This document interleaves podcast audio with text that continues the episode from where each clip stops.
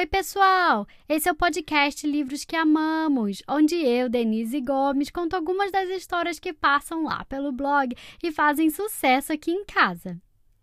No dia 22 de agosto se comemora o Dia do Folclore. Em homenagem a essa data, eu trago no episódio de hoje uma lenda muito conhecida do folclore brasileiro, o Saci Pererê. O livro se chama A Lenda do Saci Pererê em Cordel, escrito por Marco Aurélio, ilustrado por Elma e publicado pela editora Paulus. Quem apresenta o episódio de hoje é o Manuel, que me mandou o áudio mais fofo. Manuel, um beijo enorme para você. E vamos lá ouvir o que ele tem a dizer? Oi, gente, eu sou o Manuel, tenho seis anos, moro em Belo Horizonte. Vamos ouvir a lenda do Saci Pererê?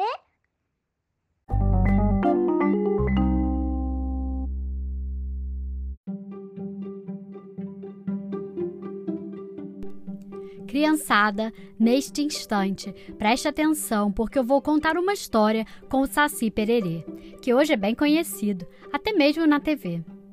Há muito tempo, um casal seguia por uma estrada, quando a mulher avistou num cantinho, desprezada, uma criança chorando, que ali foi abandonada.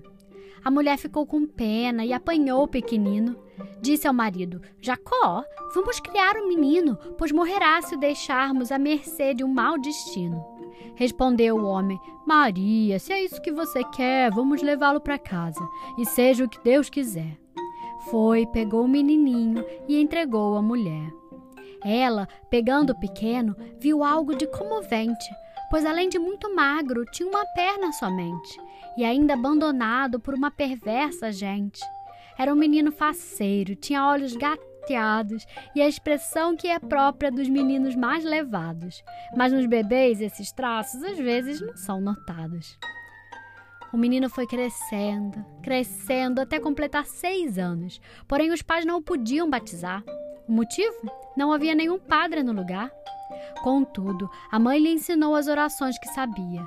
Pai Nosso, Salve Rainha, o Credo, Ave Maria, e o menininho esperto rapidamente aprendia. Até aquele momento ele nunca tinha andado, mas um dia veio um padre e foi feito batizado. E de Saci Sá Pereira, o menino foi chamado.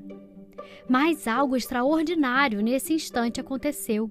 Aquele menino que nunca andou e nem correu, pulando numa perna só, dali desapareceu.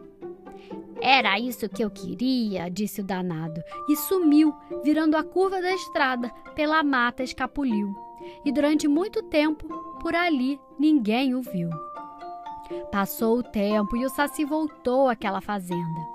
Parece que o danadinho vinha mesmo de encomenda, causando aborrecimentos numa algazarra tremenda. Ele amassava as panelas, sujava a casa todinha, misturava nas vasilhas o açúcar com a farinha e ia embora sorrindo, pulando numa perninha. A mãe, aflita, rezava as orações que sabia, mas o moleque danado cada oração repetia, arremedando a mulher, que muito se aborrecia. Todo dia o Saci vinha pulando, dando pinote, espantando os animais, sujando a água do pote. Assim, os pais adotivos sofriam com o molecote. Até que um velho Jacó, com muita sabedoria, rezou a única oração que o Saci não conhecia.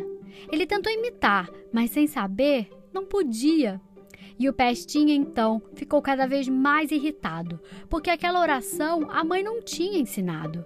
E pela glória das virgens, o Saci foi derrotado. E aos seus pais adotivos nunca mais aborreceu. Virou um redemoinho, dali desapareceu. A oração Glória das Virgens ao danadinho venceu. Porém, ele ainda é, para muita gente, um flagelo. Com seu gorrinho vermelho, jamais enjeitou duelo.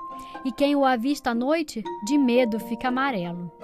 Hoje é Saci Pererê, já não é mais Sá Pereira. Só não mudou uma coisa: adora uma brincadeira. E só a glória das virgens o faz sair na carreira. Também ele na cabeça usa um gorro avermelhado, que se alguém lhe tomar, o Saci é derrotado e por quem tomar-lhe o gorro ficará sendo mandado. É fácil de o conhecer, traz um cachimbo na boca e vem num redemoinho, numa algazarra tão louca que desde já eu aviso, a confusão não é pouca. Da origem do saci, falei tintim por tintim. Pergunte pra carochinha se não acredita em mim. Quem souber, que conte outra, pois esta chegou ao fim.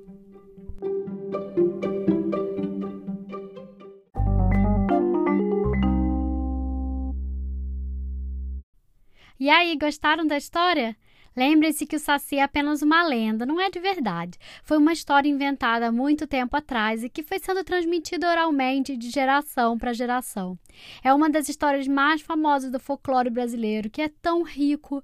Pede para o adulto que mora com você te contar mais sobre a riqueza do folclore e sobre a importância dele para a cultura popular brasileira. O livro de hoje se chama A Lenda do Saci Pererê em Cordel, escrito por Marco Aurélio, ilustrado por Elma e publicado pela editora Paulus. É um livro lindo e está em promoção, aliás, no site da editora. Eu super recomendo, até porque eu amo o livro em formato de cordel, outra riqueza da cultura brasileira. E fiquem ligados, porque semana que vem sai uma nova história. Até mais!